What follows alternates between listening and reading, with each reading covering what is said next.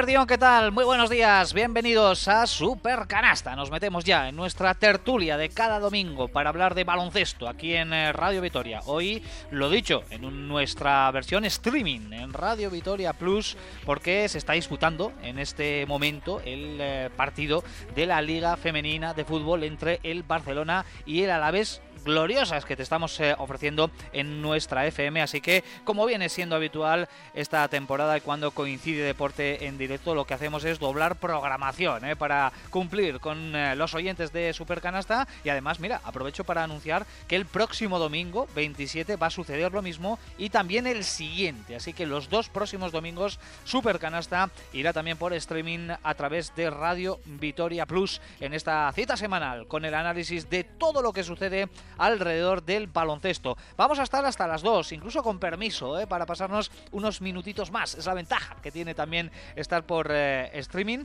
y es que tenemos eh, mucho que comentar por delante, que venimos de un viernes intenso de doble partido para nuestros equipos, que nos dejó la derrota de Basconia en la Euroliga frente al Mónaco y el ajustado triunfo de Cuchabán Karaski en Tenerife ante el Clarinos. Y esta tarde a las 5 cerramos la semana de baloncesto para nuestros eh, conjuntos con el duelo entre Manresa y Basconia en el eh, No Con Ghost. Desde muy cerquita, además, tengo el placer de saludarles en el día de hoy desde el cuartel general de Basconia en la localidad de San Pedor, desde lo más profundo de esta maravillosa comarca catalana que es el eh, Valles. Así que el saludo desde aquí, desde San Pedor. Nos vamos también a Estudios Centrales, rondita de saludos en nuestra mesa de analistas.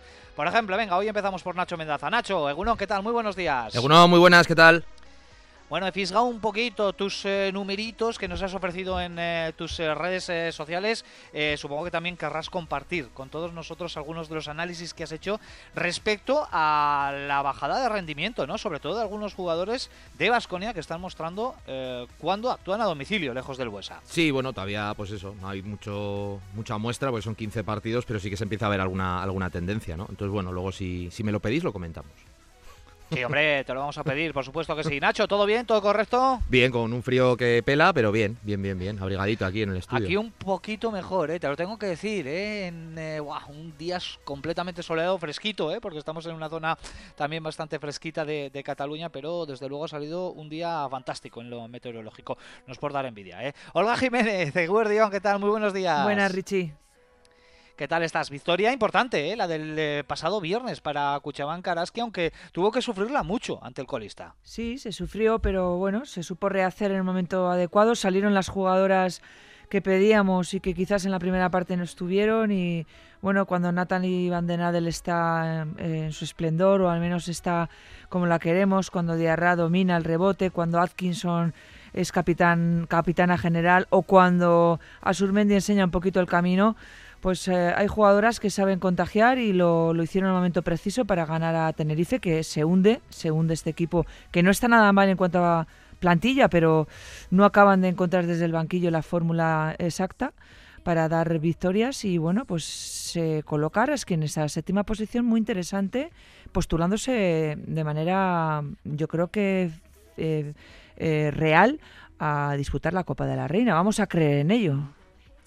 Vamos a hablar, por supuesto, de Cuchabán Karaski en la recta final de este Supercanasta. Joseba Sánchez, Eguerdión, muy buenos días. Eguerdión, Richie.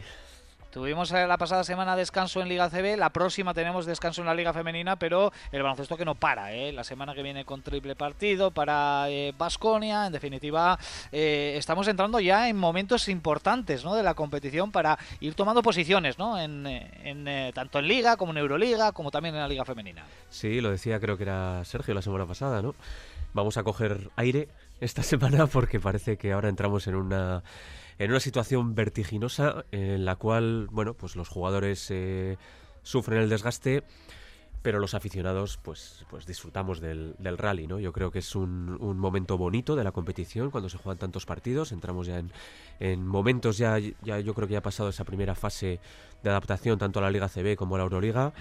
Eh, llega con unos... Eh, con, un, eh, digamos, con, con unos porcentajes de victorias y derrotas bien, pero ahora es el momento en el cual tú tienes que, mantener esa regularidad y tienes que seguir ganando partidos para mantenerte en el, en el rally, ¿no? Y yo creo que es un, un mes este de, que nos queda de septiembre, que nos queda poquito, de noviembre, que nos queda poquito, y el mes de diciembre, que son dos meses muy importantes para, para ver un poco cuáles van a ser las, las posibilidades de este equipo. Está bien los exámenes. ¿eh? Y, sí, sí, y cerramos la rondita de saludos con Sergio Vegas, que también está por ahí preparado. Sergio, Eguno, ¿qué tal? Buenos días. Hola, ¿qué tal? Muy buenas.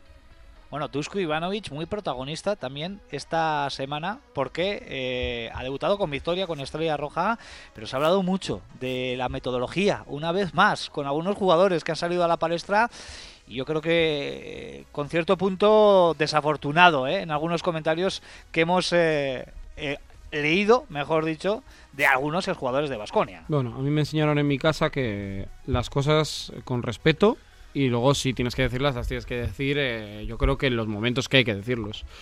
Eh, a mí que el Chapu lo diga, fenomenal. O Luis, o Raco, o Sergi Vidal, por ejemplo, ¿no? Pero que haya gente que no le fue bien y utilice como escudo a Dusko. Y no soy especialmente dusquista, ¿eh? me refiero, lo valoro como el mejor entrenador de la historia, pero entiendo, lo aplico para todo el mundo. Creo que de la historia del Vascone me refiero, ¿eh? pero creo que hay que valorar las cosas como son y bueno, pues queda en esto. También es cierto que lo que ha hecho este fin de semana, ¿no? cargándose a todo el staff y fichando a Carles Marco, pues hombre, le ha dado eh, también al relato, le está dando mucha historia. Pero bueno, eh, él también yo creo que no sé hasta qué punto él está a gusto un poco con esta leyenda ¿eh? de, de ser tan Sí, sí, porque es eh, su sello, es su etiqueta y bueno, pues hasta el fin de sus días como entrenador de baloncesto va a mantenerla. ¿eh? Y no sería eh, Dusko Ivanovic eh, si no tuviese toda esa aureola ¿no? a su alrededor.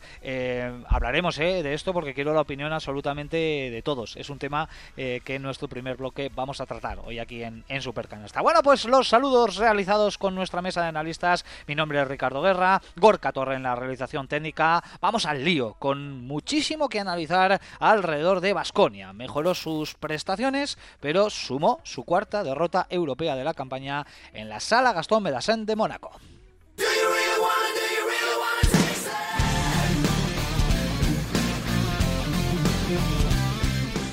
Hablamos de que este Vasconia ataca muy bien y defiende regular.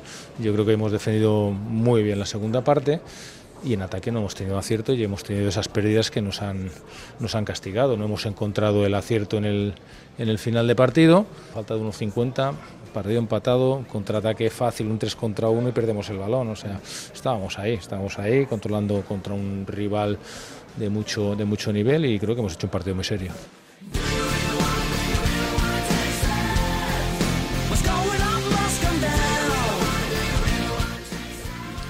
Las palabras de Joan Peñarroya ante los micrófonos de Radio Vitoria el pasado viernes en eh, Mónaco después de ese pasito adelante de Basconia ante un eh, rival potente como es el As Mónaco, pero que no fue suficiente para sumar el triunfo en el eh, Principado, una opción que tuvo muy cerca durante muchos minutos, que tocó con la yema de los dedos, pero que se escapó bueno, pues por culpa de unos eh, minutos eh, finales en los que, hay que decirlo, Vasconia no estuvo bien y además el arbitraje no acompañó para nada. Eh. Todo lo contrario, hubo muchísimo enfado en el vasconismo con la actuación arbitral encabezada por el serbio Ilija Velosevic y aunque Joan Peñarroya no comentó este tema en su análisis post partido, me consta que no pasó desapercibida esa actuación de los tres colegiados en el partido de la Sala Gastón Medellín. Así que compañeros, todo vuestro. Vasconia compitió bien ante Mónaco, esa es la gran noticia, pero se vino con la cuarta derrota de la temporada del Principado. A mí me gusta mucho que, que Joan Peñarroya sea tan coherente en sus explicaciones y sean respuestas de baloncesto. Eh, estoy de acuerdo que públicamente no diga nada porque yo no sé si convenís conmigo, si no hubiera jugado normal los últimos cinco minutos, gana el partido y creo que sin llegar al último minuto sufriendo tuvo tiros abiertos de Rocas, tuvo tiros abiertos de Marcus Howard que le vimos equivocarse y en esa acción que ha comentado Joan Peñarroya es la que él da el pase por arriba, eh, que es donde Henry se hace daño, que por suerte se queda en nada, en vez de darlo picado por abajo o terminar en la bandeja, porque el otro jugador ya había despegado los pies del suelo. Eh, y Vasconia demostró que ha aprendido mucho respecto al partido de Panathinaikos porque mejoró, porque apretó atrás, que es algo que le habíamos eh, solicitado. Yo creo que el propio Joan también lo dijo después de esos 60 puntos encajados ante Panathinaikos. Pero llegó la hora de la verdad y en un eh, intercambio de golpes en el último momento no ha sido capaz de llevártelo. me hubiera ido más preocupado si el Vasconia hubiera perdido de otra manera. Como el cómo para mí es muy importante, me quedo tranquilo. Es cierto que ahora hay que intentar ganar en esta doble jornada, al menos el partido ante Zalgiris, eh, pero Vasconia ha mejorado notablemente, sin Homes e Inoc, eh, respecto a la semana pasada. Sí, yo la sensación también que saqué del partido no fue mala. Me refiero, te vas, pues bueno, mosqueado, pues porque se ha perdido, sobre todo al final. Vasconia entra en los tres últimos minutos con dos puntos de ventaja y bueno, y a partir de ahí pues no, no es capaz de, excepto una bandeja de, de Thompson, bueno, prácticamente ya pues a la desesperada, ¿no? En, el intento de remontada milagroso, pues es incapaz de anotar en esos, en esos tres minutos, ¿no? Y por el contrario, pues Mónaco yo creo que tira de, experiencia, porque anota prácticamente todo de tiros libres, que es un poco lo que yo creo que le faltó a Basconia, ¿no? El ser capaz de, de, bueno, en un partido que no era de su estilo, mmm, porque fue con un ritmo más bajo de lo habitual, porque Basconia no estuvo acertado en el triple, pues creo que he estado mirando, creo que ha sido el tercer partido, el tercer peor partido en acierto de Vasconia desde la línea de tres. Eh, tuvo muchísimas pérdidas. Un juego que no es el suyo, estuvo compitiendo todo el rato. Y yo creo que eso es un poco lo que busca el, propio equipo Peñarroya, ¿no? De ser capaces de, competir, en este caso fuera de casa, en un estilo de partido que no es el que más le favorece. Entonces, en ese aspecto sí que hay un progreso, coincido con Sergio. en el otro, bueno, pues que, es una oportunidad perdida, ¿no? Porque yo creo que se pudo ganar en Mónaco ante un equipo al que yo creo que Vasconia le hizo parecer peor de lo que es, que es un equipo que para mí es aspirante a, estar en, el torneo de la Final Four. Yo es que perder no me hace cambiar la perspectiva de lo que es este, este equipo. Yo de verdad, eh, plantémonos antes de empezar el partido, nos vamos a Mónaco sin nuestro juego interior completo, sin Inoji y sin, y sin Gómez, con un Dani 10 titular, que por cierto chapó, qué partidazo hizo.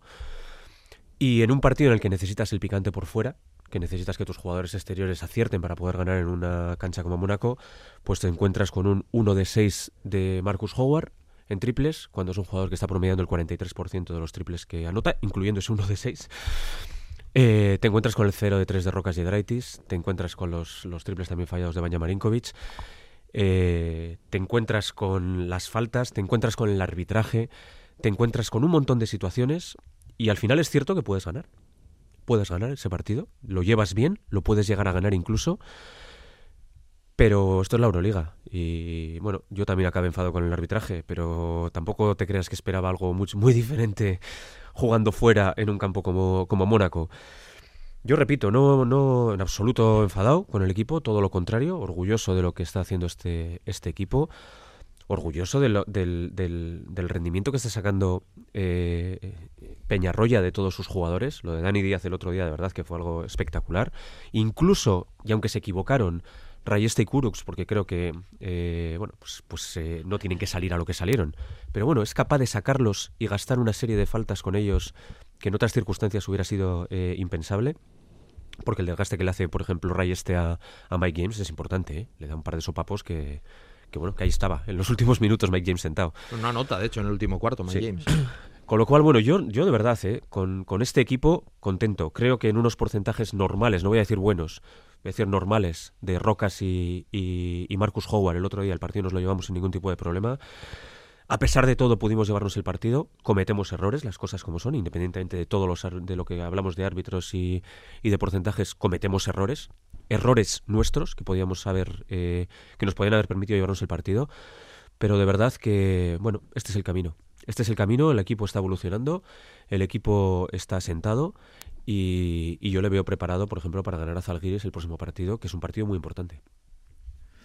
Bueno, no sé si tengo mucho que añadir. Durante 37 minutos pensamos que Vasconia era capaz y además estaba haciendo méritos por conseguir una victoria en una cancha tan difícil y un rival como Mónaco. Estoy de acuerdo con Nacho. Yo creo que es un equipo que aspira a, todo y aún desarticulando a Lloyd y a James en un buen trabajo defensivo, bueno, pues sale Ocobo y, y soluciona en tres minutos un poco de, locura por parte de Vasconia, de errores, recibiendo un parcial 11-3. Eh, siempre tenemos que tenerlo presente mermado por dos ausencias muy importantes en el juego interior. Para mí, lecturas positivas pues son el paso adelante que da Dani Díez. Ojalá que sea y que mantenga un poco, eh, eh, bueno, pues ese, iba a decir regularidad, pero no sé si la va a conseguir o no. Ojalá eh, esa aportación le dé seguridad, le dé confianza para sentirse útil y con un rol importante, o si no importante, secundario, pero con, con, cierto valor a la hora de, de que el Vasconia pueda ganar partidos o al menos meterse en partido cuando lo necesite y gracias a su aportación. Eh, yo creo que, es un que fue un partido de Euroliga y un pulso bonito. No nos gustaron los tres últimos minutos, probablemente tampoco nos pudo gustar el arbitraje, tampoco me gustó el 8 de 16 en tiro libre, quiero decir que bueno, pues que Vasconia también cometió errores en momentos puntuales y eso le hizo perder un partido que lo tuvo en la mano. Echar eh, eh, y cargar tinta sobre el arbitraje, pues yo creo que en Euroliga no nos va a gustar en muchos momentos y más cuando juegas fuera de casa, así que yo creo que fue inteligente la, la, declaración de, de, Peñarroya y sobre todo alabando el, trabajo del equipo porque es cierto que ese es el camino eh, para sentar las bases para hacer una buena Euroliga. A mí me gustó el trabajo atrás del equipo pero lástima ese 11-3 que al final te desarbola y te deja pues con la miel en los labios después de tener el partido en muchos momentos en el bolsillo. Destacaría también. Falta Nacho, ¿no? No, no, sí, he ver yo. Bueno, ah, después de vale, perfecto. yo no, me, no, me, has escuchado, Richie. Sí, sí, no, no, no, es que estaba, estaba yo aquí a otra cosa porque estoy gestionando una llamadita con alguien que nos va a hablar eh, de, de, Manresa porque eh, acaba de notificar el rival hoy de Basconia que tampoco va a poder debutar Matías Tass y están con el juego interior completamente, eh, pues eso, en, ropita interior, valga la redundancia que se ha quedado Manresa y, y, bueno, estaba gestionando ahí justo una conexión para que nos aclare un poquito cómo está, cómo está el tema.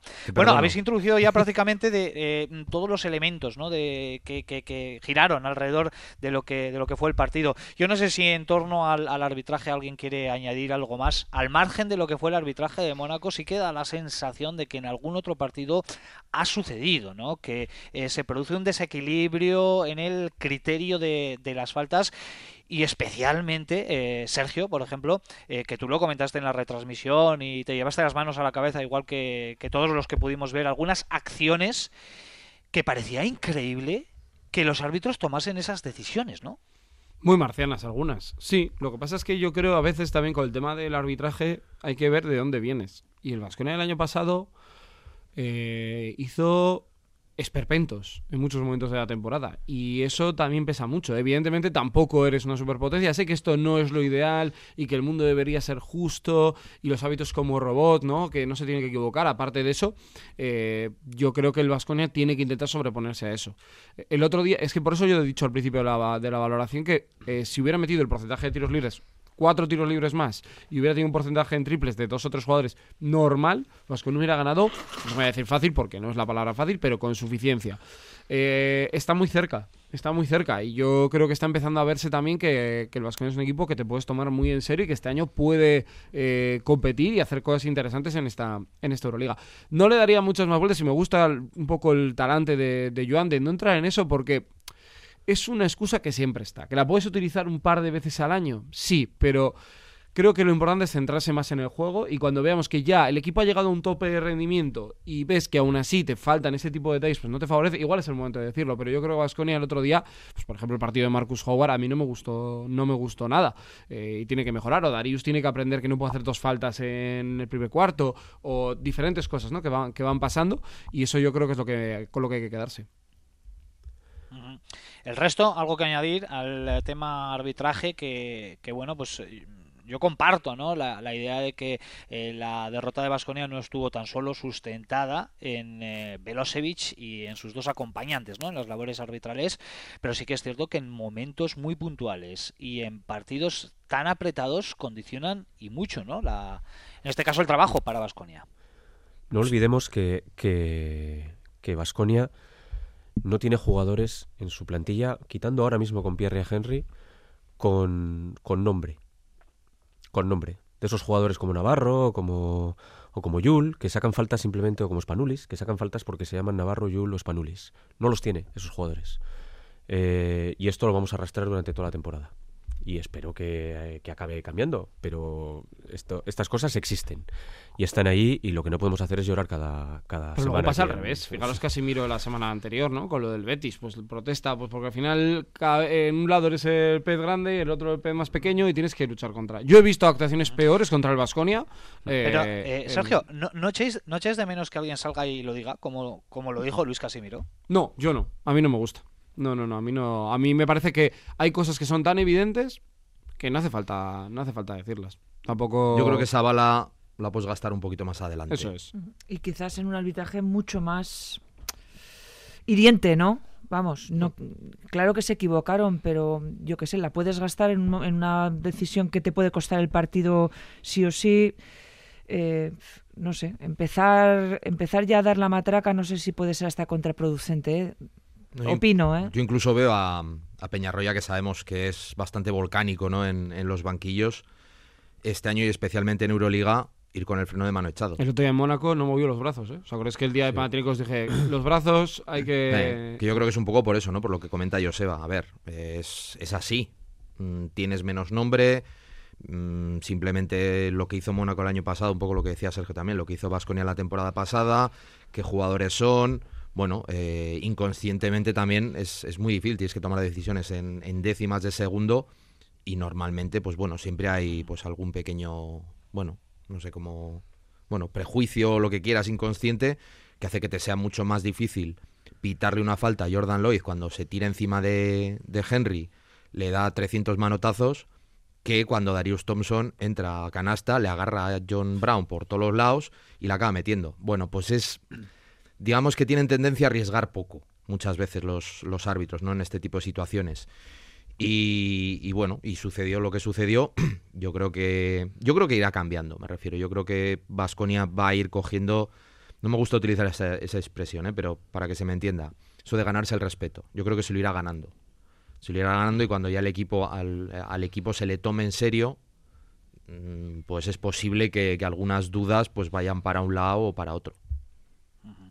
Bueno, pues vamos a dejar el tema del arbitraje aparcado. Esperemos no tener que volver a sacar esta cuestión porque significaría que la situación se repite. Y vamos con eh, más eh, temas relacionados con eh, el equipo, con Basconia. No vimos la mejor versión de Marcus Howard y de Rocas Giedraitis. Ya lo hemos comentado por activa y por pasiva que si hubiesen aparecido estos dos jugadores en la sala Gastón Medesan, seguramente ahora estaríamos hablando del quinto triunfo en Euroliga para Basconia. Y aquí a Nacho le pregunto por el tema de la bajada de rendimiento eh, especialmente pronunciada en Marcus Howard cuando juega lejos del Buesa, cuando no tiene el calor de su afición eh, a su favor, ¿no? Eh, yo no sé si es mera casualidad, pero es una situación que se repite bastante y que no sé hasta qué punto eh, está siendo generalizada en base a los números. Bueno, yo creo que él es el caso más, más radical, ¿no? De lo que es la, el, el, equipo, pero es que todo el equipo en general bueno, pues lo, los números, las diferencias son bastante, bastante pronunciadas. Fíjate, simplemente en anotación, Vasconia anota 20 puntos menos fuera que en casa. Es verdad que ha habido dos prórrogas en partidos, y la del Betis pues fue un partido de muchísima anotación, por ejemplo, que puede distorsionar un poco, pero bueno, estamos hablando de unas cantidades pues bastante notables, ¿no? En defensa sigue recibiendo más o menos los mismos puntos fuera que en casa, pero en ataque es mucho menos, mucho menos efectivo. Y si vamos al, al porcentaje de triples, fuera está en un 40 y, o sea, en casa creo que está en un 45, una cosa así, fuera está en un 33. Bueno, son y Vasconia tira mucho de tres, vive mucho del triple, se nota, comete muchas más pérdidas fuera. Y esto hablando de ACB Euroliga, ¿eh? no distingo. Y luego personalizando, es verdad que Marcus Howard, bueno, pues está en, en 17 de valoración en el Buesa, en 2 de valoración fuera, en 21, 20 puntos, 21 puntos, eh, perdón, eh, sí, 21 puntos en, en el Buesa, fuera se queda en 8. Bueno, y los porcentajes, pues os podéis imaginar también el, descenso, ¿no? Yo creo que es un, un, jugador que especialmente, además, si antes hablamos del tema arbitral, del tema de, bueno, del respeto, como lo queramos llamar, a mí un detalle también que me da mucho la atención. Howard eh, ha tirado 36 tiros libres en Vitoria, fuera tirado 6. Bueno, vaya dato. Es un dato, ¿eh? Eh, aquí Super. también nos podemos poner el otro lado, ¿no? Decir, bueno, eh, en el calor del Buesa, el ambientito, pues bueno, la, la, temperatura, pues bueno, a jugar vimos el otro día, por ejemplo, contra Betis, que a jugar es capaz de sacar mil faltas, alguna, pues bueno, igual un poquito más dudosa. Entonces yo creo que él, claro, está teniendo que adaptarse a una situación en la que fuera de casa le van a repartir hasta en el carnet de identidad y en casa pues puede estar un poquito más protegido. Entonces yo creo que él eh, es un jugador que la temperatura de la competición más o menos la ha podido coger medianamente rápido, en un mes, mes y pico, pero yo creo que todavía le falta eso, ¿no? el, ser capaz de, hacer esa lectura y sobre todo el día que te están dando, el día que te están defendiendo muy fuerte o el día que no tienes en el tiro, o sea, no, no dejarte a la unidimensionalidad, es decir, eh, Howard si no anota puede hacer más cosas. El otro día en, en, en Francia se olvidó Ni intentó penetrar apenas, ni repartió juego, cuando intentó repartir cometió pérdidas, bueno, se le vio muy fuera de punto. Entonces yo creo que ese es el puntito que le falta. El resto de los jugadores, bueno, hay descenso, pero bueno, es más, es más moderado. Bueno, pues eh, el resto, ¿qué os parece? Eh, lo que nos acaba de comentar Nacho, individualizado más en Marcus Howard, generalizado también al resto, aunque mm, no tan pronunciado. Em, desde luego todo esto se, se, nota a simple vista, sin tener que destripar demasiado los números, que el Vasconia baja mucho fuera de casa, pero es algo que le sucede prácticamente a la totalidad de los equipos. De hecho, enseguida vamos a hablar de la jornada de Euroliga, solo se ha producido una victoria visitante en esta jornada. Es que jugar fuera de casa, sobre todo en Euroliga, es muy complicado. Es cierto. Eh, pero lo ha sido siempre. Sí que es cierto que, parece que se nos olvidó un poquito cuando llegó la pandemia y se daban este tipo de resultados en el cual cualquiera ganaba en el campo de cualquiera. Pero estamos volviendo otra vez a campos en ebullición en el cual ganar fuera de casa, bueno, pues, pues, pues cuesta muchísimo. El rendimiento de jugadores que baja fuera del Buesa, pues eh, coincide con el rendimiento del propio equipo que baja fuera del Buesa. Eh, a corregir, pues muchísimas cosas. Yo no me preocupa tanto el porcentaje de tiro del otro día de, de, Marcus, que sí que es cierto que, baja mucho y que es verdad lo que dice Nacho, que no intentó otras cosas. Eh, cuando no entró el tiro se, se encebolló un poquito en seguir tirando. De Marcus sí que le vamos viendo cada vez más. Sí que me preocupa esa tendencia que tiene a, a la mala defensa que acompaña a unas faltas innecesarias y que hace que siempre llegue muy condicionado a los últimos a los últimos cuartos, ¿no? Y que tengas hasta que dosificarle. Creo que decía Sergio en la retransmisión, aprender a disimular un poquito cuando no estás defendiendo. Aparentar, parecer que defiendes. Parecer que defiendes, pero incluso no solo parecer que defiendes, y si no defiendes, por lo menos no cometer la falta. No, no, meter la mano, no meter el eh, porque es que yo creo que está se, está convirtiendo en una constante que Marcus Howard llegue con cuatro faltas al, último cuarto y que haya que andar dosificándolo y jugando al balonmano. Lo, lo que pasa es que yo tengo la sensación que está pasando con este Vasconia que pensábamos que venían más aprendidos de lo que en realidad tienen que ser, porque han jugado muy bien ¿no? en, en Vitoria y no somos conscientes que excepto Henry, que por cierto, o oh sorpresa para nadie, en tres semanas es el capo del equipo. Rocas yo creo que también es una cuestión puntual y yo no sé si también a nivel personal eh, lo que ha vivido, ¿no? Tengo los numeritos de Rocas después de... de la, de la paternidad. Sí, sí. ¿eh? Claro, o sea, yo no lo sé, ¿eh? que, puede ser, ¿eh? Digo, sobre todo pensando en esa casuística. hemos sido padres, sabemos lo que es eso. Efectivamente, ¿no? Pero... ¿Bajasteis mucho vuestros números? Eh, mucho. Una caída, una caída en picado que no hemos recuperado. Pero pensamos, por ejemplo, en Holmes, pensamos, por ejemplo, en Mike Kochar, que me está sorprendiendo que le está manteniendo un nivel muy bueno. Es de los pocos que rinde mejor fuera que en casa. Pero es que le da igual, es que le da igual cuando juega. Eh, piensas en Darius Thompson, que igual jugó mejor el otro día, pero para mí el día de, de, Panathinaikos juega muy mal el día de Asbel exactamente igual. Eh, Marinkovic es la primera vez que está compitiendo a alto nivel en Euroliga, porque ha estado, pero no había jugado. es que, excepto Tadas, que viene muy curtido, Rocas, que ya digo, estamos a puntual, y Henry, su juego es todavía por, por hacer y tiene que aprender. A Howard le falta mucho, pero por eso lo trajo el Vascone y por eso creo que él va a mejorar y en enero vamos a ver un jugador muy distinto.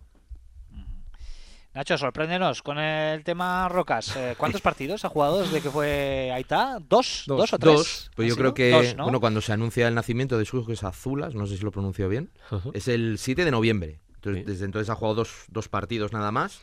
Y bueno, los números son terroríficos.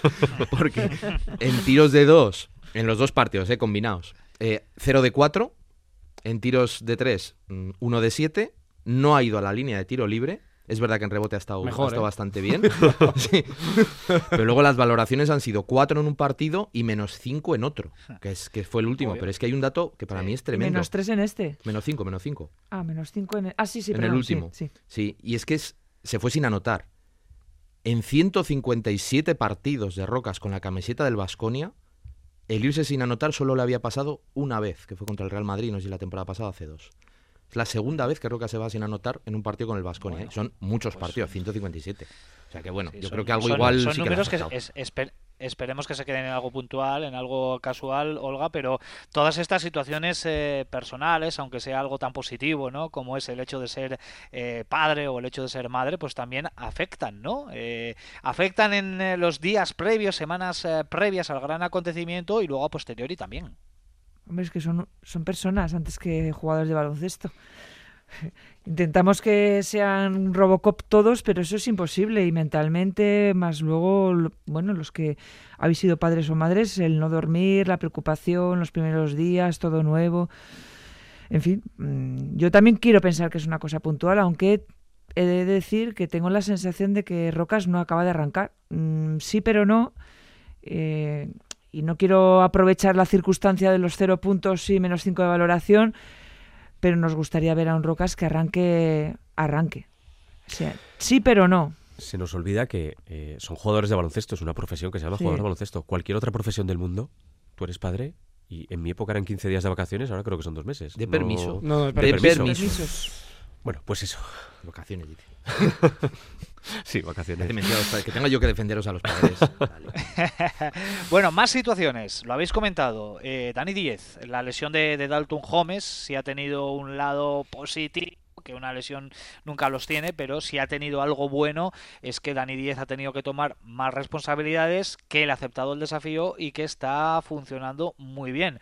Un jugador más para la causa y eso es importante, ¿no? También para el bloque. Bueno, está jugando para mí por encima de las posibilidades o de lo que yo llegué a imaginar, ¿no? Me alegro mucho, creo que ha venido con una disposición muy buena, creo que también supo que haber venido de la mano de Joan Peñarroya, que se conocían, eh, le ha ayudado, se nota que es un veterano, en el sentido de decir, ¿qué tengo que hacer aquí? Y eso es lo más...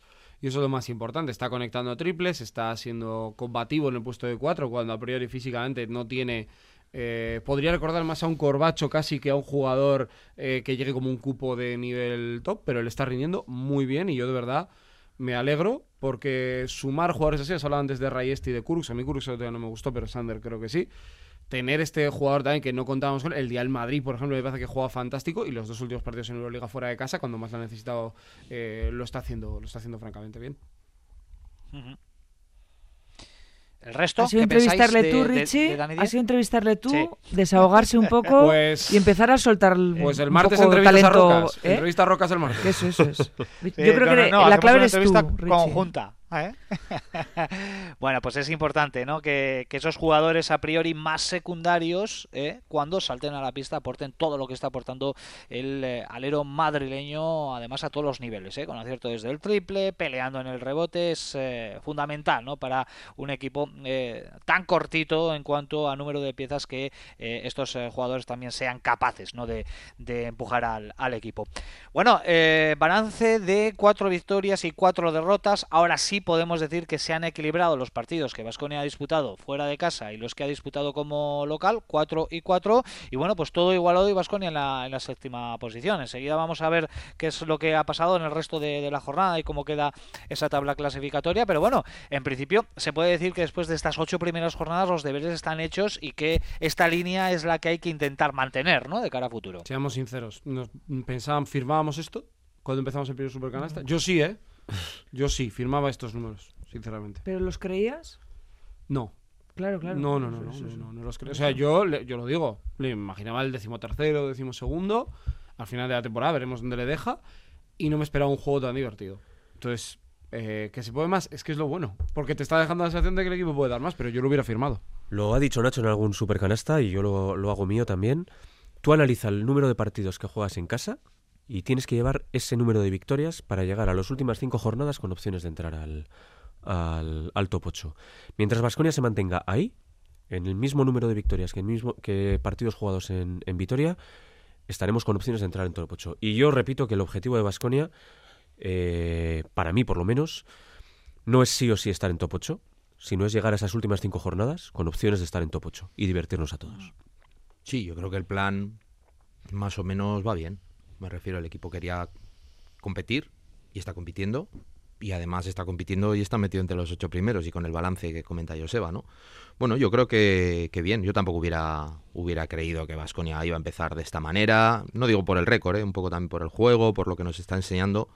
Voy un poco en la línea también de lo que dice Sergio, ¿no? Que te da la sensación de que dices, estos todavía no, No. estos todavía no nos han enseñado de todo, ¿no? Porque el, el- el día, por encima de, de- de- de números y de, y de historias, ¿no? Dices, si tú al Maccabi le, le puedes tumbar de esa manera, o sea, es que tu potencial es muy alto. Porque puedes tener un buen día, ¿vale? Pero, joder, ¿qué cosas haces cuando estás bien? Entonces, bueno, yo creo que eso nos da, bueno, nos da ilusión, ¿no? De que el equipo pueda estar peleando y sobre todo si ya partes de un inicio en el que, bueno, ya es pues como las carreras de coches o las de atletismo, ¿no? Si te colocas bien al principio, pues bueno, luego todo es igual un poquito Y más no hemos fácil. visto el equipo al completo. Eso Ya. es. Eso es. Sí, y, Pero y la buena lo noticia de, la semana es que Dalton Holmes y Steven Eno, que en principio la semana que viene van a estar reintegrándose poco a Lo poco. que pasa es que, Richie, ese grupo, tema, ¿eh? eh, ir a buscar una segunda opinión, digo, lo de- me alegro mucho y no, que además lo he visto. Yo ojalá le veamos el miércoles a Gómez, ¿eh? Pero no sé, no sé, no sé. A mí me Hay da- más dudas con Holmes Sí, que, yo con, sí, yo- que con eh, basadas en, en intuición, cero conocimiento, ¿eh? Pero, ostras, a mí me dio pánico cuando dijeron que iba a buscar una segunda opinión. Porque tú cuando tienes un catarro no vas a por una segunda opinión. O sea, sabes Sí, lo que es. sí. Lo bueno de esa segunda opinión es que se ha descartado una lesión grave, ¿eh? en principio, Mm. con lo cual, bueno, pues eh, todo parece indicar que esa rodilla izquierda, pues poco a poco puede ir mejorando y que eh, yo me lo tomo más como que Dalton Holmes se va a probar la semana que viene, ¿eh? Eh, teniendo en cuenta toda la información que tenemos, que se nos ha otorgado de forma oficial y también la que manejamos de forma extraoficial, esas molestias no han desaparecido y se va a empezar a probar, ¿no? Para ver si poco a poco puede, puede ir volviendo, pero son dos cuestiones, eh, bueno, pues capitales ahora mismo en Vasconia porque el juego interior está muy, muy diezmado con la baja de estos dos jugadores y se ha notado mucho ¿eh? esa, esa carencia en, en los últimos partidos. Una rápida antes de entrar en el partido de, de esta tarde, resto de jornada en Euroliga, la jornada número 8, lo que comentaba con anterioridad, se han disputado, o sea, se han eh, producido, mejor dicho, 8 victorias locales por solo una visitante, ¿no? Por ejemplo, Estrella Roja consiguió el, triunfo, eh, Fenerbahce sigue eh, muy firme, en definitiva. eh, parece que una vez que los equipos ya están cogiendo el ritmo, como que el factor cancha está cobrando muchísima más relevancia. Menos para Olympiacos, que lo gana todo fuera de casa. Bueno, pues sí, sí, sí, es un poco, yo creo que ya vuelve, em- empieza, empieza a estabilizarse un poco la cosa, ¿no? Porque el primer mes suele ser, bueno, pues que los equipos tampoco se conocen mucho, eh, hay algunos equipos que son nuevos, etcétera, y puede haber igual más margen para, bueno, para resultados igual un poco raros, ¿no? Yo creo que ahora ya estamos entrando en una, en una situación más clásica de Euroliga en la que decir, bueno, ganar fuera de casa, pues son tres puntos en vez de dos, ¿no? Bueno, mm, habrá que hacerse fuerte en el Busa, por si acaso. El palizón de Fenerbahce, mm, no hay nada que decir frente a Panathinaikos, ¿no? Primero contra último, pero sorprenden los 30 puntos de diferencia, ¿no? Con los que cae Valencia frente a, a la Virtus. Bueno, ganar fuera de casa es complicado, pero perder por 30 me recuerda al Vasconia que perdía por mm, muchos puntos y que nos hacía abrirnos las, las carnes, la verdad. Pero eso ha tenido que doler, doler bastante en Valencia. ay- ¿eh? ayer se llevó otra Valencia. Sí. O sea, las rachitas, Sí, sí. cuidado, ¿eh? Yo destacaría también, bueno, la vuelta de Dusko a la, a la competición con victoria. Sí. Con una victoria muy importante, con un Luca Vildoza que nos volvió a dejar una milonga Sí. eh, espectacular. espectacular. A Yusa Fafal que le quedó, se le quedó mirando como diciendo, me la has hecho, ¿eh? Hablando de Milonga, Maccabi, mira, Sí. me ha salido así. Eh, digo porque ya hemos recuperado a Dusko, a ver si os ha recuperado a Neven también para la Euroliga rápidamente. Dusko contestó ya- a lo ya- de a lo de las horas de entrenamiento. Sí, por eso digo que Claro, eso- ¿Por qué no habían sido cinco y media, eso sino iba- seis y pico? sí. Eso iba, iba a sacar, y quiero, quiero brevedad, pero eh, la, la opinión de cada uno de, de vosotros cuatro, eh, lo que se ha producido esta semana, se le preguntó a Dusko en eh, rueda de prensa a ver si era cierto que un entrenamiento, su primer entrenamiento en- a los mandos de Estrella Roja había durado cinco y media, y dijo, no, no es verdad, ha durado más, ha durado seis horas y media, y todo eso pues ha generado los comentarios de varios exjugadores de Basconia que han estado bajo sus eh, órdenes, creo que empezó Baldwin, ¿no?, con el tema, que detalló Por un poco cómo era el día a día o cómo era un entrenamiento normal con, con eh, Dusko Ivanovic. Luego entró Fontecchio, pero remató la faena Nick Staukas eh, diciendo Mike que jamás regresaría eh, a Europa, que no se lo plantea regresar a, a Europa más que nada por la experiencia que vivió con Dusko Ivanovic. Brevemente, para cada uno de vosotros, ¿qué os parece toda esta polémica y esta polvareda que se ha generado alrededor de, de la leyenda que es Dusko? A mí particularmente mm, me parece un poco anecdótico. No le voy, o sea, no le busco más vueltas ni ni me lo tomo como una falta de respeto, sinceramente, ¿eh? O sea, no sé, creo que son opiniones, el Twitter además pues es lo que tiene.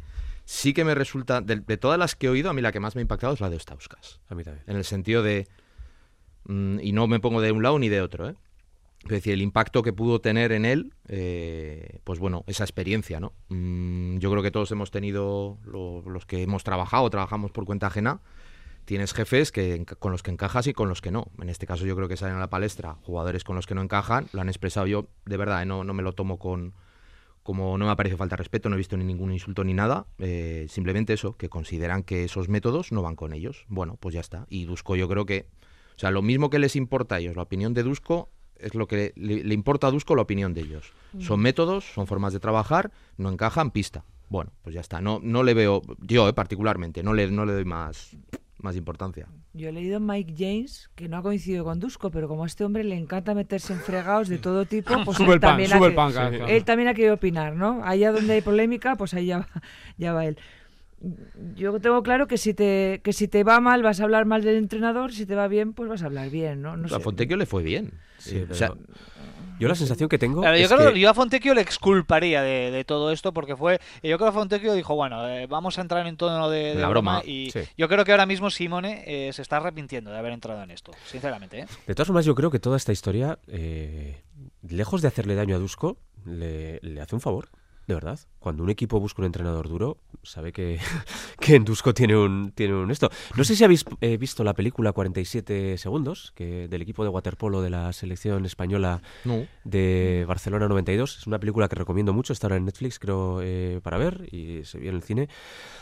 Bueno, es, es una historia real, ¿no? De cómo la selección de waterpolo de, de, de España consigue la medalla de plata en Barcelona 92 y luego hace una, una racha de oros consecutivos.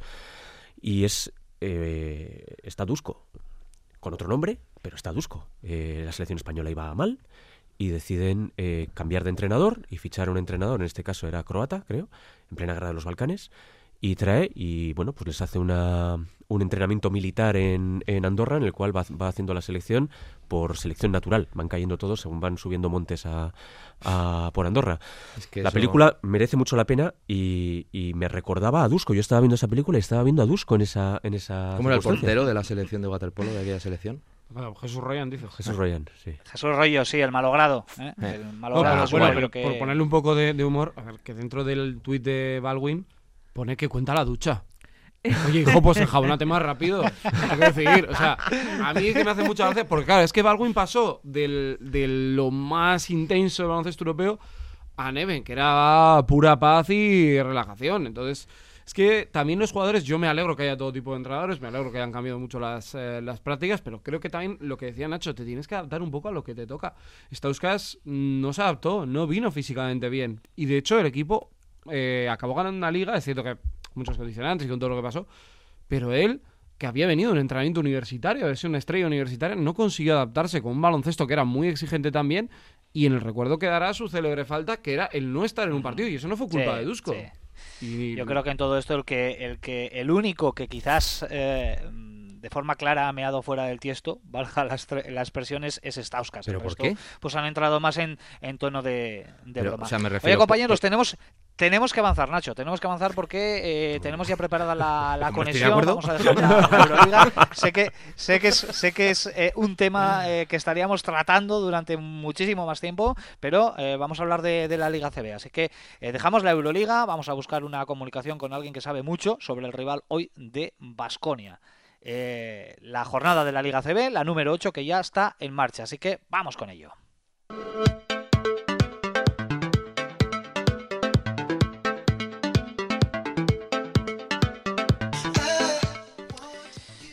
Lo dicho, nos ponemos ya al traje ACB, jornada 8 en marcha desde ayer sábado. Se disputaron cuatro partidos, tres de ellos acabaron con victorias visitantes. La de Unicaja en Fontes Dosar, Obradoiro 86, Unicaja 87. La de Zaragoza en Sevilla, Betis 67, Zaragoza 83. Y la de Gran Canaria en la prórroga en Girona, Girona 69, Gran Canaria 78. El Lenovo Tenerife, que consiguió hasta este momento la única victoria local, ¿eh? 94-78 sobre Valencia Basket, como está el conjunto de Chus Vidorreta. Y para hoy cinco partidos, dos de ellos en pleno desarrollo. Bilbao Basket 58, Fuenlabrada 45 y Real Madrid 68, UCAM Murcia 41. Esta tarde a las 5 Manresa Basconia, a las 6 y media Juventud Barcelona y a las 8 Granada Breogán. Así que hacemos referencias al partido del No con Ghost y para ello buscamos la comunicación con nuestro compañero de Dazón, Gerard Solé, que sabe mucho sobre Manresa y que nos va a comentar la última hora y está ahí al otro lado del eh, teléfono. Gerard, Egunon, ¿qué tal? Muy buenos días. Muy buenas. Bueno, Jerry, ¿qué le pasa a este Manresa que hoy eh, yo no sé si vas a tener que salir tú a jugar en la zona eh, para completar el juego interior de Pedro Martínez porque no van a poder dar de alta Matías Tas, lo acaba de comunicar el eh, Manresa, no tienen a Tunde, tienen muchísimas bajas y hoy el juego interior es que decir que está muy diezmado en Manresa es quedarse corto, ¿no?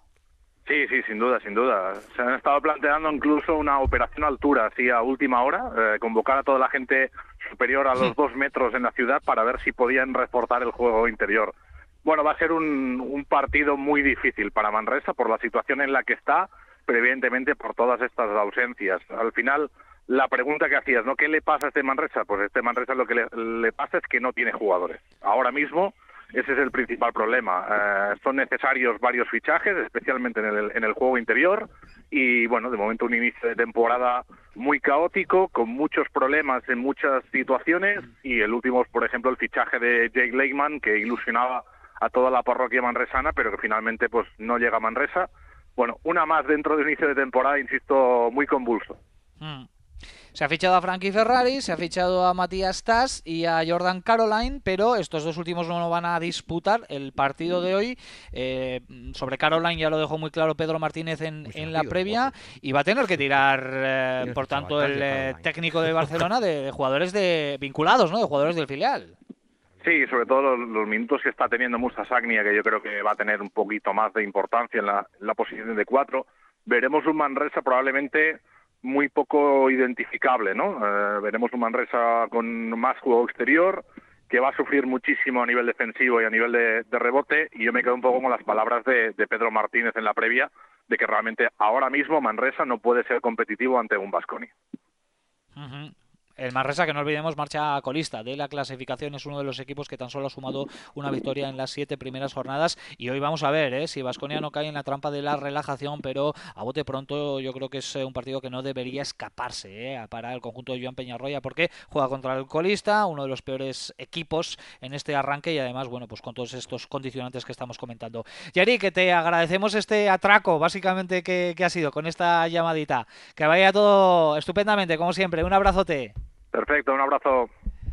Bueno, pues dejamos ahí a Sule que siga con su mañana de domingo. Estamos a 12 minutos para las 2 eh, de la tarde. Ya lo habéis escuchado, muchos problemas, compañeros, en eh, Manresa. Yo creo que eh, lo de hoy es de obligado cumplimiento para Vasconia, que viene de un esfuerzo importante en Mónaco, también con bajas, pero es superior el, equipo gasistarra. Sí, en teoría. Pero yo no me fío aquí de nadie, menos de los que están abajo y menos de los que tienen bajas. Porque bueno, ya sabemos lo y que menos de Pedro Martín. y el Betis también venía sin, sin su estrella y ojo, ¿eh? Entonces, menos cuando Pedro Martínez va y dice que no tiene ninguna posibilidad de competir con ya. Entonces ya las orejas tiesas. Yo me quedo con jugadores tipo Sagnia, ¿eh? que está jugando bien, que dentro de estos problemas está, está apareciendo. Vamos a ver también Frankie Ferrari cómo, cómo lo gestiona, cómo se organiza en este equipo. Eh, pero sigue teniendo a Dani Pérez, Jardín es un jugador interesante. Mm, va a ser un poco, depende cómo te lo quieras tomar. No digo que si tú te lo tomes bien vas a ganar, sino que tienes que salir muy serio y muy concentrado. Y de verdad que creo que esta victoria es la típica que cuando ganas dices, vale, y perfecto, y ves tranquilo para entrar en la copa, pero es la típica que luego cuando llega enero y estás con el gancho las últimas dos jornadas, te acuerdas del partido y perdiste Manresa. Entonces, yo creo que el equipo que tiene que tener una cultura ganadora tiene que intentar sacar el partido sí o sí. ¿Algo más? Volviendo a lo de Stauskas.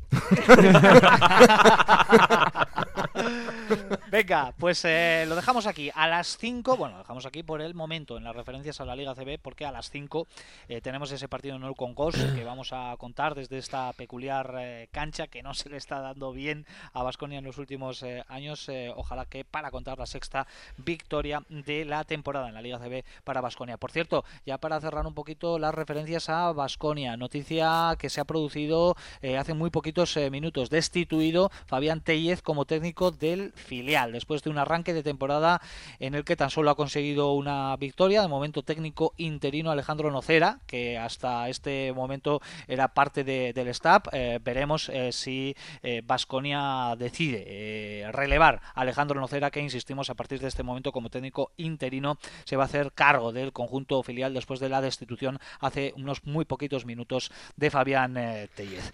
Venga, seguimos adelante. Hoy, como estamos aquí por streaming por Radio Vitoria Plus y tenemos permiso para pasarnos unos minutos, nos lo podemos tomar con un poquito más de calma. Y lo próximo aquí en Supercanasta, en Radio Vitoria, son los asuntos internos de Nacho Mendaza, que yo no sé si van a girar alrededor de Nick Stauskas, si ha cambiado ahí en el Igual, último momento, igual sí. ha dado un giro de guion, pero ahora nos lo va, nos lo va a aclarar. Venga.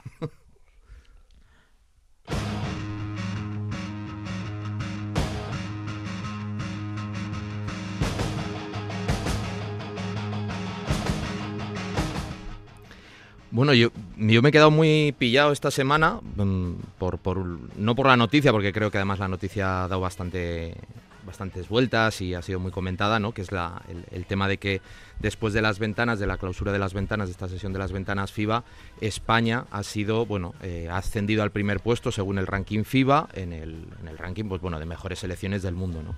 Y ha desbancado por primera vez en la historia desde que se hace este ranking a Estados Unidos que bueno, yo creo que es una cosa histórica, obviamente yo entiendo también que no es una cosa que se pueda mantener mucho en el tiempo, pero bueno, está ahí, ¿no? Y la cuestión es que después de ese anuncio, la federación, vamos a decir, la equivalente a la Federación Española de Baloncesto, la Federación de Estados Unidos, bueno, pues al community manager, no sé si Podemos tu propio, porque alguien le dijo, no se le ocurrió otra cosa que empezar a poner tweets un poco, pues si hablamos antes de los tweets de, o sea, estos sí que a mí me parecen un poquito más irrespetuosos. Cuando se publicó esto, la, web de, vamos, el Twitter de, la Federación USA puso LOL, que es un poco de, bueno, me río, me parto, eh, un montón de risas, eh, qué adorable. Y al cabo de un tiempo puso otra eh, con un, una foto del podium de los últimos Juegos Olímpicos, el último mundial, no sé cuál es, en las que no estaba España. Y diciendo que, bueno, Australia y no sé quién había sido la finalista, bueno, que les esperaba ver muy pronto y luego al, a la, al tuit de otra persona de aquí de España, que les, bueno, les, básicamente les llama llorones, le contestan con una imagen del de último enfrentamiento entre estas dos selecciones en las que eh, gana de 14 puntos Estados Unidos a, a, España.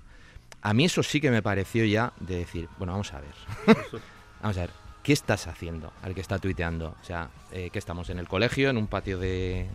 tenemos 12 años, eh, una cosa como estas y además dices, a ver, si sabéis es mi opinión, ¿eh? Sabéis que sois superiores. ¿Por qué te metes en ese, en pero, ese jardín? Pero Nacho, habla, habla del buen hacer también de la selección española claro en que los sí. eh, últimos años, porque si ya hay cierto pique, Claro. yo creo que ya eso se es un viene, avance tremendo. se ¿eh? viene la del mundial, eh. Cuidado, eh. Yo no tengo tan claro que Estados Unidos en los juegos va a seguir eh, arrasando en el mundial. Vamos a ver, eh. ¿Qué selección, qué selección lleva? Mm, Bueno, se le han ganado a pulso también, ¿eh? Yo creo que se está dando cuenta que el baloncesto europeo y el baloncesto NBA se está acercando. Que ellos también no se lo toman tan en serio como puede ser el baloncesto. Diría que en España y Argentina, las dos que más serios se toman. Y Francia, seguramente también. Eh, porque luego hay casos como el de Serbia, que teniendo una selección tremenda no, no está. Pero a mí me, me parece una notición, ¿eh? Es súper difícil lo que se ha conseguido. ¿Cómo se hacen querer a veces? Bueno, eh? pues, Sí. ¿Cómo se hacen Es querer? Difícil mantenerlo en, en el tiempo, pero ha habido un poco de cachondeo también con este tema porque comparan esto de los rankings, eh, tanto de en todo en cualquier deporte como por ejemplo el ranking de una conocida web eh, de bueno no de restaurantes sino de la gente que opina sobre los restaurantes, bueno se puede decir la de TripAdvisor, para que no nos vamos a engañar, que coloca a un restaurante japonés como el preferido en Vitoria-Gasteiz, ¿no? Y ha habido ¿Ah, sí? alguno ¿Eso es que ha hecho verdad? un poquito Sí, sí, es así, es así. La mejor puntuada, Pues mejor, eh, Eh, restaurante bueno. mejor puntuado, es un restaurante japonés, con lo bien que se come en Vitoria-Gasteiz y la Hombre, una cocina no la tradicional vasca que, que tenemos, no quita la otra, pero bueno, que ha habido un poco de cachondeo, ¿no? Porque la gente lo ha extrapolado un poco en ese sentido también el tema de, del liderato en ese ranking eh, FIBA eh, ahora mismo para, para España. Bueno, pues una de las eh, anécdotas de las noticias de la semana que también nos ha dejado el mundo del baloncesto, con seis minutos para las 2 de la tarde, lo que hacemos ahora mismo es abrir nuestra ventana a la Liga Femenina, con la victoria de Cuchabán Karaski el pasado viernes en la cancha del colista.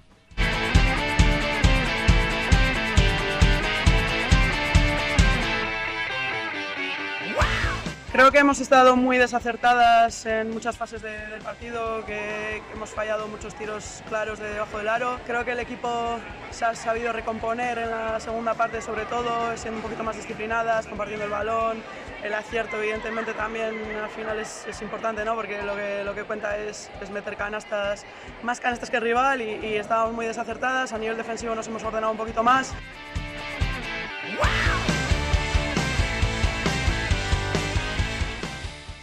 Las palabras de Made Urieta, la entrenadora de Cuchabank, Araski, que rompió esa tendencia negativa de dos derrotas consecutivas con un triunfo en casa del colista, eso sí, tremendamente sufrido eh, frente al Clarinos Tenerife, eh, que eh, bueno, pues es una victoria que él equilibra. También el balance en la clasificación. Hablamos de Vasconia en Euroliga con un 4-4, bueno, pues idéntico balance es lo que tiene ahora mismo el conjunto Gasteiztarra en estas ocho primeras jornadas de la Liga Femenina. Así que Olga, Joseba, no sé si os parece suficiente lo que vimos en el Santiago Martín, es cierto que se ganó, pero también que no fue un triunfo demasiado convincente frente a un equipo que, sinceramente, y por lo demostrado en estas primeras jornadas, huele bastante a descenso. Y es sorprendente que huela a descenso, ¿eh? porque tiene jugadoras muy interesantes. A mí me encantó Separ, me parece una jugona, una base estadounidense eh, que tiene muchos puntos y, luego es muy muy vistosa para, para ver en pista. Y luego Palnikova, que me parece una jugadora extraordinaria, con una mano también tremenda, bueno, entre ambas anotaron 44 puntos de los 61 de su equipo. Es cierto que cuando dependes tanto de dos jugadoras y el resto no aporta lo que, lo que tienen que aportar, al final el equipo se cayó, que es lo que le pasó a Tenerife, que arrancó mejor el choque, precisamente con mucho acierto. Eso le dejó un poco cao a Araski, que le costó meterse en partido y que sufrió muchísimo hasta eh, el descanso, perdiendo hasta por 11 puntos, muy desnortado, sin una dirección de juego clara un poquito eh, el sostén que siempre significa Atkinson jugando muy poco con Diarra, pero la propia Diarra también sosteniendo el equipo gracias a su poderío en el rebote ofensivo y defensivo. Y bueno, para mí que bueno es una jugadora que, por la que siento mucha admiración y me gusta mucho, que es Natalie Van den Adel. Cuando entra ya en juego y en el tercer cuarto empieza a aportar, yo creo que el equipo se ordena mejor, el acierto llega también con Chagas que, bueno, pues que aporta eso, ¿no? Dentro de su locura como jugadora aporta eso y siempre suma sobre todo desde el triple y luego ya con una defensa en zona y dos canastas de Asurmendi de muchísimo atrevimiento y de, de caste veteranía, creo que el equipo entra un poco ya en, vereda, aunque es cierto que sufrió muchísimo eh, y, hasta un tiro libre que falló Diarra y el otro que acertó fue lo, lo, imprescindible para llevarse eh, el partido. Nos vamos a acordar de la victoria, no del cómo, pero yo creo que el equipo tiene que aprender, tiene que aprender a meterse mejor en los partidos. Eh, a no dejarse tampoco llevar por el ritmo de tu, de tu rival y a llevar e imponer el ritmo tú. Si Araski es capaz de eso, eh, tendrá mucho ganado. Eh, ahora en esta ventana FIBA yo creo que habrá tiempo también para recuperar alguna jugadora que se marchó con algún problema, como Surmendi y la propia Diarra. Y bueno, pues son cuatro victorias, Richie, en puertas de, la Copa de la Reina. Habrá que sufrirlo, pero yo creo que sería un objetivo bonito ponérselo. Yo creo que el club, eh, entre bambalinas, lo tiene ya un poco en cartera. Joseba, zona media de la tabla para, para Araski. ¿Qué te pareció la actuación? Si pudiste ver eh, el partido un poco a ratos, porque fue una tarde, noche de muchísimas emociones en cuanto al baloncesto, coincidiendo los partidos de Basconia y de, y de Araski, sobre todo ese balance, 4-4, que ahora mismo, eh, a falta de algún partido todavía que se tiene que disputar, le mantiene en esa zona de copa, esa zona de playoff. Bueno, yo creo que pudimos ver los dos, ¿no? Porque eran concatenados, ¿no? Uno detrás de otro. Y luego comentaremos un poco la retransmisión, que a mí la verdad es que me pareció muy curiosa. El partido fue muy raro, fue un partido muy extraño. Me sorprendió la falta de acierto de, la primera parte de Araski. No es normal todos los lanzamientos que, fallaron en esa, en esa primera parte. También es cierto que se vieron sorprendidos por un gran acierto eh, en el rival. Coincido con, con Olga, para mí me pareció una jugadoraza, una señora jugadora.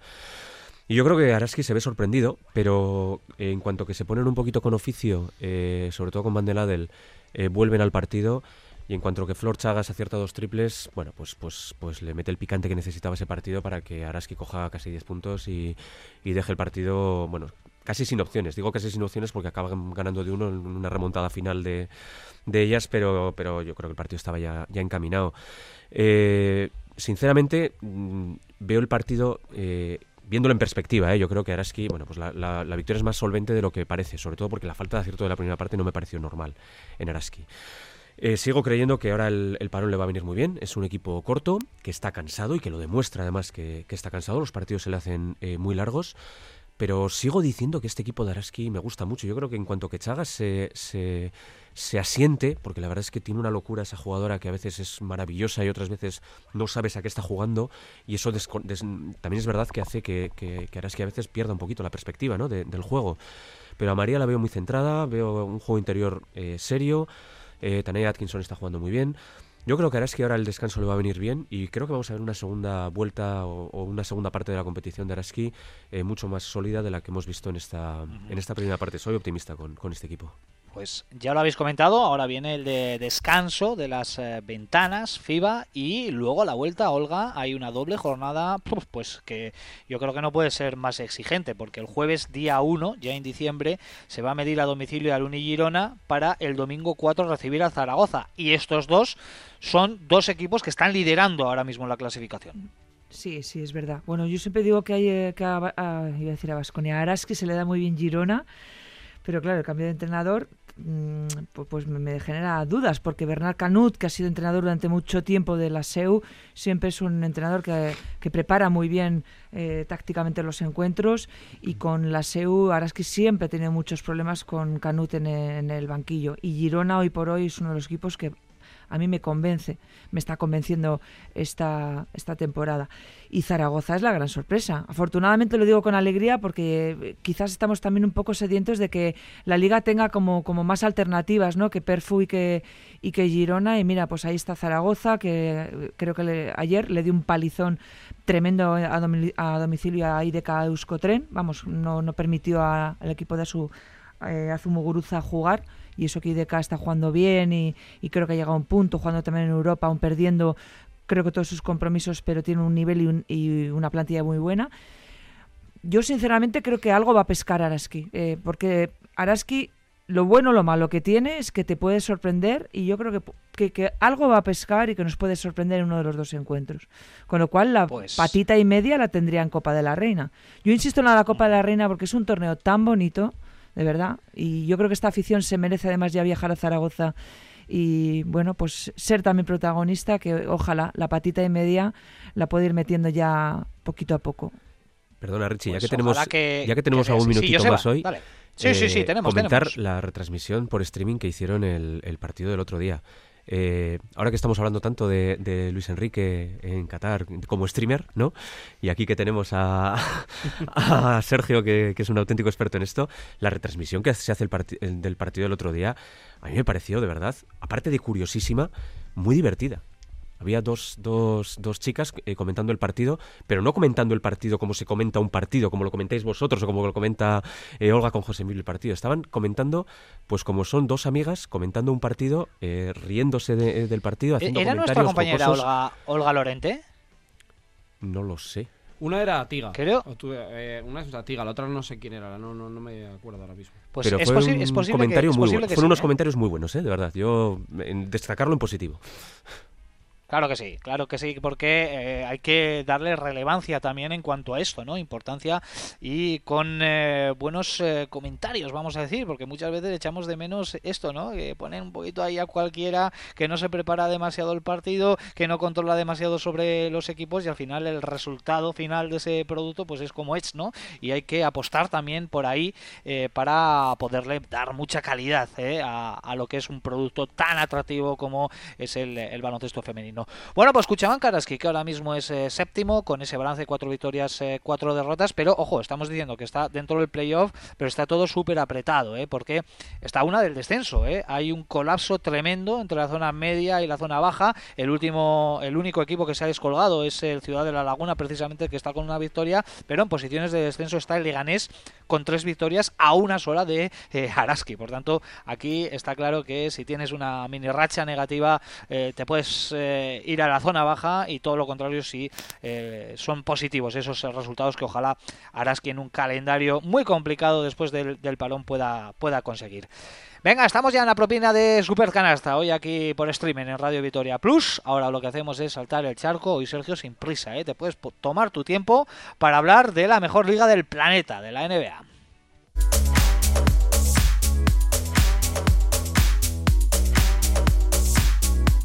En la NBA lo primero que hay que contar es quiénes son los líderes, tanto del este como del oeste. Boston Celtics lidera esa conferencia y los sorprendentes Utah Jazz son los líderes del oeste, un equipo que juega un baloncesto muy FIBA, que a priori partían como un equipo de reconstrucción, que tenemos ahí a Simone Fontecchi y especialmente a Lauri Markkanen, el finlandés que está marcando eh, diferencias. Y además destacar a Portland Trail Blazers, que está siendo una de las grandes sorpresas de este inicio de temporada, el equipo de Demian Lillard y de Chauncey Billups. De la noche de hoy, quedarnos con eh, que Juan Hernán Gómez ha jugado de 5 titular en Toronto y que ha habido una acción en el último segundo para ganar el partido Atlanta Hawks, que ha sido, eh, después de dos tiros libres, ha tenido la opción a falta de 3.2 o 3.4 y ha recorrido toda la cancha y ha acabado en un alley-oop para acabar dando la victoria a los Hawks sobre Raptors.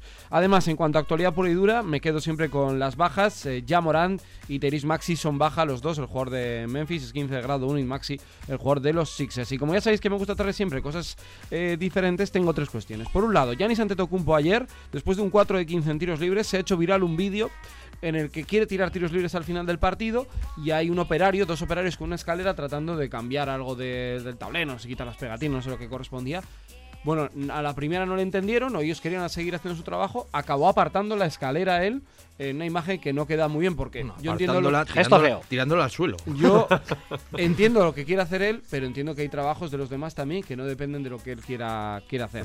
Se puso gallito, ¿eh? El operario, sí, ¿eh? sí, sí, sí. Y luego están, por otro lado, Dwight Howard, eh, que en Taiwán, sí, está en Taiwán, hizo eh, 38 puntos, 25 rebotes, tiró 10 triples, Dwight Howard, que yo creo que no sé si ha tirado 10 triples en sus primeros 10 años de carrera en NBA. Y luego otra frase que a mí me ha gustado mucho, porque Kevin Durant ha hablado estos eh, días y ha hablado pues de lo que le está pasando con los problemas de Kyrie Irving, con la falta de adaptación de Ben Simmons, y dijo literalmente en una entrevista eh, mira nuestro quinteto, con Edmond Summer, Royce O'Neal, Joe Harris, Nick Claxton y yo. No es por faltar al respeto, que es el inicio de la faltada, porque cuando tú dices eso, eh, pero ¿qué se puede esperar con esto? Pues bueno, así es como están ahora mismo los ambientes en los Nets. También habló de que había pedido el traspaso él de manera personal, que era una cuestión deportiva, pero que la, que la quería pedir eh, Kevin Durant. Muy bien, pues las noticias de la NBA de la mano de Sergio Vegas. Nacho, ¿algo que añadir sobre el tema Stauskas? Eh, no, no, no, no, no, no quiero cortar el ritmo del programa. no, no quieres echar más leña al fuego. Bueno, resultados en directo. Bilbao Basket le va a ganar a Fuenlabrada. Partido ya en el último cuarto muy decantado porque está ganando por 24 puntos. Bilbao Basket 87, Fuenlabrada 63. Y aún más renta tiene el Real Madrid en el Wizzing sobre UCAM Murcia porque le está ganando por casi 40 puntos. ¿eh? 38 más eh, concretamente en el último minuto de partido. Real Madrid 93, UCAM Murcia 57 ahora mismo. Venga, vamos a cerrar como siempre con nuestro espectacular broche, la técnica y el 2 más 1.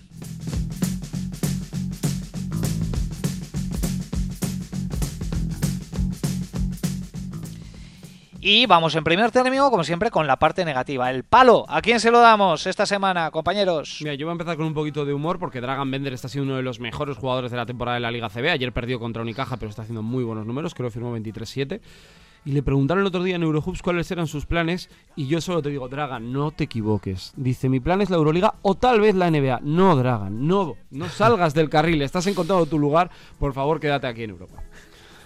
Pues yo se lo voy a dar, a ver, voy a aprovechar y voy a dar dos, ¿eh? uno ante Tocumpo, no solo por lo que hizo, sino porque luego en las declaraciones pues va diciendo que es que bueno, que él tiene que entender la gente que él tiene que hacer su trabajo, que es su trabajo, que no sé qué, ya y el de los demás, pues también.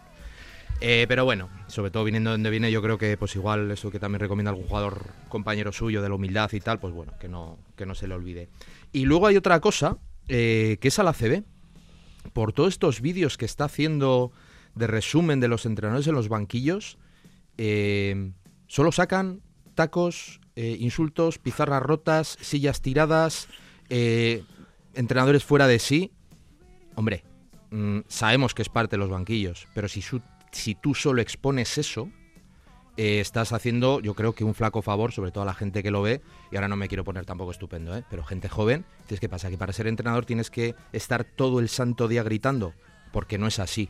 Entonces, bueno, yo creo que eso se le deberían hacer mirar porque, a ver, la audiencia puede pedir misa, pero igual hay que tener un poquito más de responsabilidad también en lo que se emite. Venga, más técnicas. Bueno, pues yo tomo el testigo de Nacho porque ya sí que Vicius sí es un, un entrenador que está, pero de bronca en bronca. eh, y el otro día, una más, echa a Kalinic en el tercer cuarto, jugador de su equipo. Y luego creo que se engancha con un ayudante de Erwin Ataman. Dice que le ha grabado. Sí, les porque les dicen en los entrenamientos.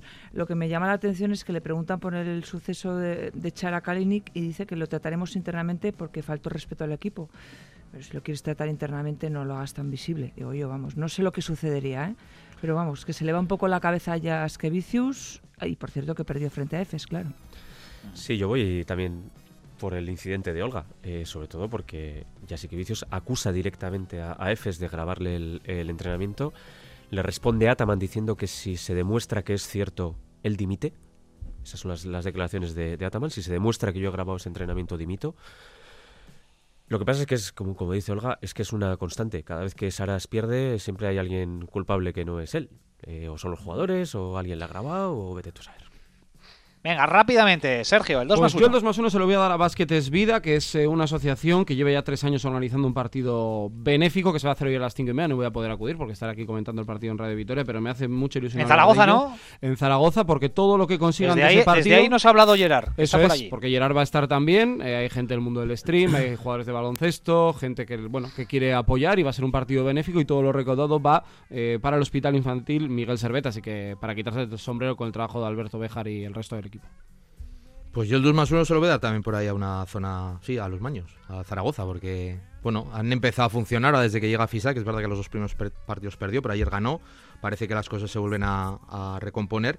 Y también un 2 más 1, por, continuando un poco la historia de la semana pasada, porque parece que ya han localizado a la jugadora que está encarcelada en Rusia, que ya han encontrado en qué centro penal está está recluida y ahora se está hablando incluso de que pueda haber un acercamiento para eh, liberarla, pero bueno, liberarla, y esto no es mi 2 más 1 precisamente, por un intercambio de prisioneros con un traficante de armas ruso. Entonces, bueno, al final parece que, que va a haber que pagar algún precio, pues igual un poco alto, ¿no? Por, por llevar unas, bueno, unas capsulitas de aceite de cannabis en, el, en la maleta. Pues yo a Laura Quevedo, que vuelve a la selección de las 14 elegidas por Miguel Méndez después de una lesión, ficha por Asbel. En Francia es muy complicado hacerse un hueco y más como extranjera, ya lo hace. Y bueno, pues por el recuerdo tan maravilloso que nos dejó aquí y por lo curranta que es, me alegro por Laura Quevedo, que vuelve a la selección española. Pues yo, fíjate, hace eh, creo que un año aproximadamente di aquí un 2 más 1 a una iniciativa de, de perfeccionamiento de básquet para chavales que se llamaba I4A. Eh, esta semana ha nacido, o, o, por lo menos esta semana la he conocido yo, otra academia de perfeccionamiento para chavales no vinculada a ningún club, simplemente para que los chavales vayan a aprender técnica individual y mejoren, que se llama Vitoria Basket Academy. Quien quiera información lo puede buscar en vitoriabasketacademy.com. Y de verdad, a mí todas estas iniciativas encaminadas a que los chavales aprendan a jugar a baloncesto y se perfeccionen un poquito, de verdad, mi 2 más 1 más 1. Y que se lo pasen bien. Sí. Bueno, pues aquí lo tenemos eh, que dejar con la parte positiva de la semana, ¿eh? el buen sabor de boca que nos deja este 2 más 1. Recordamos que a partir de las 4 y media vamos a estar desde el No Congost para contarte todo lo que suceda en ese Manresa Basconia. Luego tenemos derby también en fútbol, Eibar a la vez. En definitiva, una tarde de muchísimo deporte aquí en eh, Radio Vitoria. Sergio Vegas, Nacho Mendaza, Olga Jiménez, Joseba Sánchez, un placer como siempre. Un abrazo, Agur. Richie, Agur. un placer. Nos escuchamos el próximo domingo también en Radio Vitoria Plus, aquí a través del streaming de esta casa. Ha sido un placer como siempre, Agur.